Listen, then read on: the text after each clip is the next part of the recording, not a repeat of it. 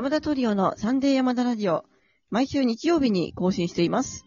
この番組はクラシック音楽に興味がある、ピアノ、バイオリン、チェロを習っていたり、やってみたいというあなたに向けてお届けしています。ピアノ佐々木水江。バイオリン、松本由紀子。チェロ、山田圭一でお送りします。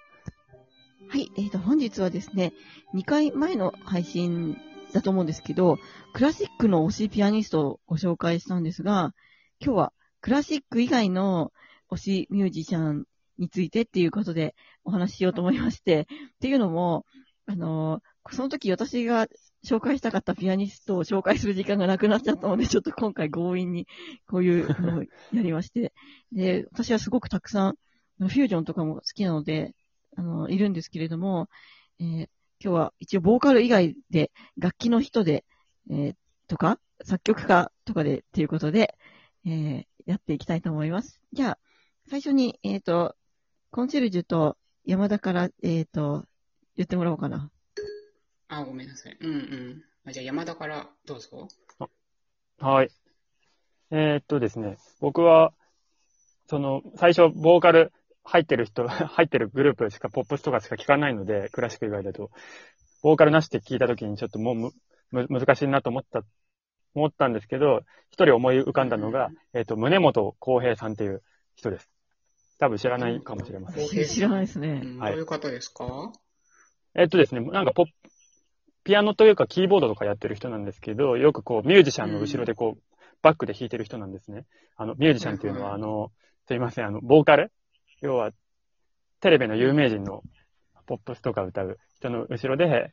バック、うんバックでピアノとか。弾いてる人のサポートキーボーディストみたそ、いうな。ピアノ。そうそうそう。で、つある、ある人のね、こう、ライブを見に行ってですね、去年。あの、その時に、その人が札幌で伴奏してたんですけど、その伴奏めっちゃ上手くて、この人上手っと思って。あの、しかもその人札幌出身だったんですよね。えー、そうなんだ。この人っていうか宗本さんへえ。そう、たまたまね、いや、いや、なんかこう、躍動感ある弾き方で、まあ、全然クラシックとは違うんですけど、いや、なんか魅了されました。その、違う人を見に行って、もちろんそ、そのね、歌手も良かったんですけど、宗本さん、その時に初めて知って、あの、インスタフォローしました、すぐ。へえ、そうなんだ。という、はい、ちょっと、若い人ですね。うんうん。30うん、おな多分同年代ぐらいだと思うんですけど。ねでもこの、こういうポップスのね、サポートミュージシャンの方って本当にね、すごい素晴らしい人がたくさんいますね。じゃあ、コンシェルジュも、すごい、はいはい。えっとね、私は、このミュージシャンって聞いたときに、どうしようかなと思って、そのミュージシャンっていうのを調べたんですよ。そしたら、一応作曲家もね、あの、込みっていうことなんで、私は作曲家を用意してきたんですけど、あの、私は、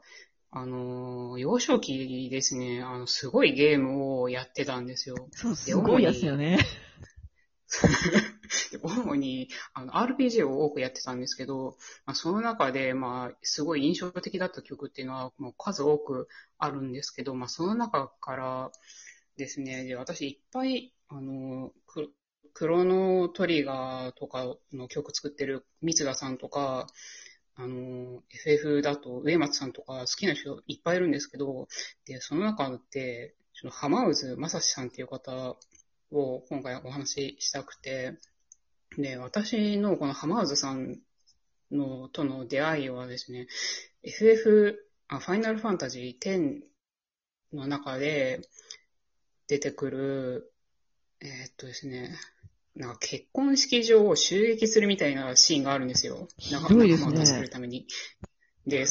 で、そこに突っ込むとこ時に流れる曲で、もう襲撃っていう曲があるんですよ。で、これが流れてきた時に、なんかその、それまでのファイナルファンタジーって、もうほとんど全部、その、上松さんが、あの、曲を作ってきたんですね。あの、9まで。なんですけど、その曲、なんか10からですね、ちょっと、その、3人で作ってるんですね、曲を。その、浜津さんと上松さんと、あと、もう一人、中野さんって人も作ってるんですけど、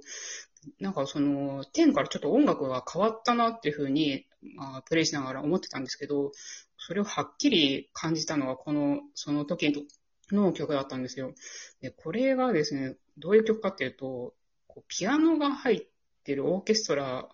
みたいな曲で、で、それまでのゲーム音楽って結構やっぱり、なんていうんですか、電子音がメインだったっていうか、ピコピコ音っていうか、だったんですけど、だんだんリアルの音に近づいてきてて、もうそういうところもすごい、こう、新しかったなって思うし、あと、そのすごいおしゃれなんですよね、そのアレンジが。そういう意味でもすごい、なんかゲーム音楽的に新しくって、で、その後ですね、まあ、他にもすごい有名な曲だと、あの、FF13 の先行って曲があるんですけど、これはすごい、バイオリンがすごいかっこいい曲なんで、いつか松本さん弾いてください。マジ最近だと、で、なんか、不滅のあなたにってアニメわかります？二人とも。ヒッキーが主題歌歌ってるやつだ。そうなの。そうなんですよ。で、それのエンディングを担当してたらしいんです、この浜田さんが。なんですけど、私はその情報を知らずに、あの、宇多田ヒカルさんも私すごい好きなのに、見れなかったっていう悲しい思い出があります。はい、私も見逃しました。以上です。はい。僕もわからない。ます。なんかこれすごい。はま、はま、はまずさん？はまうず、はまうず。そうそう。はまうずさん、ね。ちょっと、じゃあ、調べてみますね。うん。じゃあ、松本さん、どうぞ。はい。えー、じゃあ、私はもうね、超いっぱいいるんですけど、まず、二、うん、人、ピアニストをご紹介したくて、一人は山本圭介くんっていうピアニストなんですけど、えっ、ー、と、この人は私のの CD でピアノを弾いてくれてる人で、えー、さらには私のリサイタルでもピアノを弾いてくれてる人なんですけれども、もう本当に素晴らしいピアニストで、あの、この世界中で一番好きなピアニストだと言っても過言ではないですね。で、その山本圭介くんはポップスとかジャズを得意としていて、で、あの、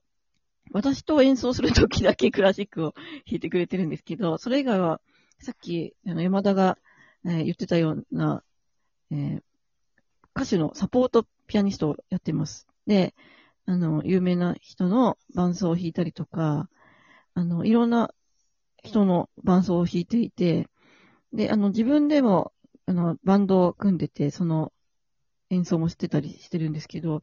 あの、本当にもう、素晴らしい演奏で、で、何が素晴らしいっていうと、もう、音に命ありとしか言えないっていうところですね。私は、その、あの、二人と同じ鈴木の学校で勉強して卒業してきたので、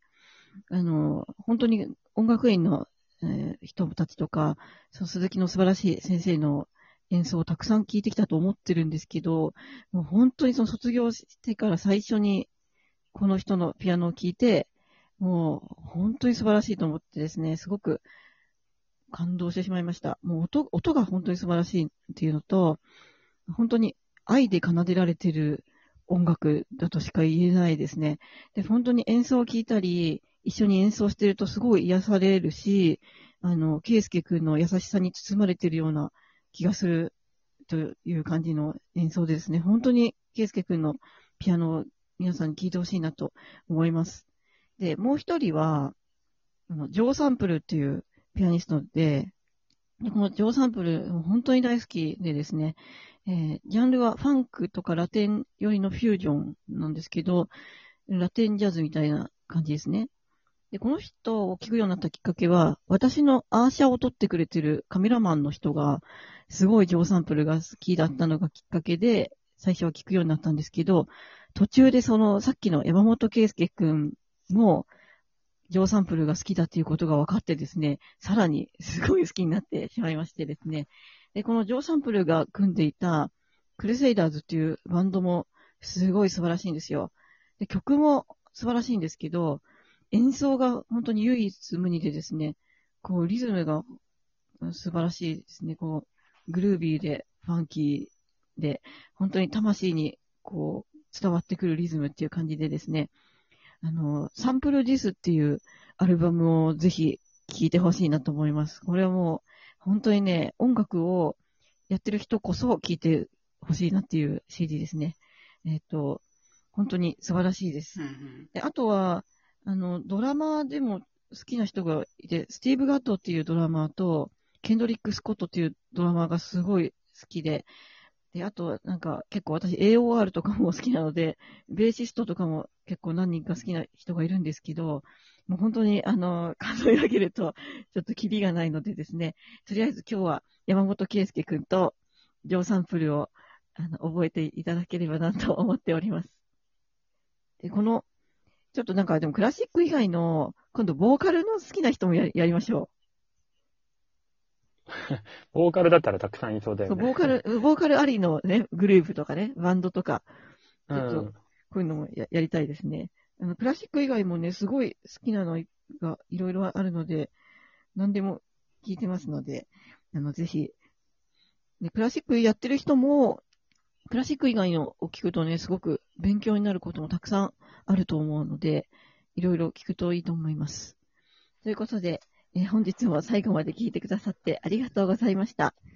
今、アプリからお聞きくださっている方は、ぜひ画面の下の方にあるハートマークと笑顔とネギのマークを連打していただければと思います。で、ブラウザとかから聞いている方も、あのよかったらアプリ、あの、ラジオトーク公式アプリをぜひ入れていただいて、そちらから聞いてくださるだけでも応援になりますので、よろしくお願いいたします。それでは、あなたに音楽、えー素敵な音楽との出会いがありますように。また来週お会いしましょう。ありがとうございました。ありがとうございましたた。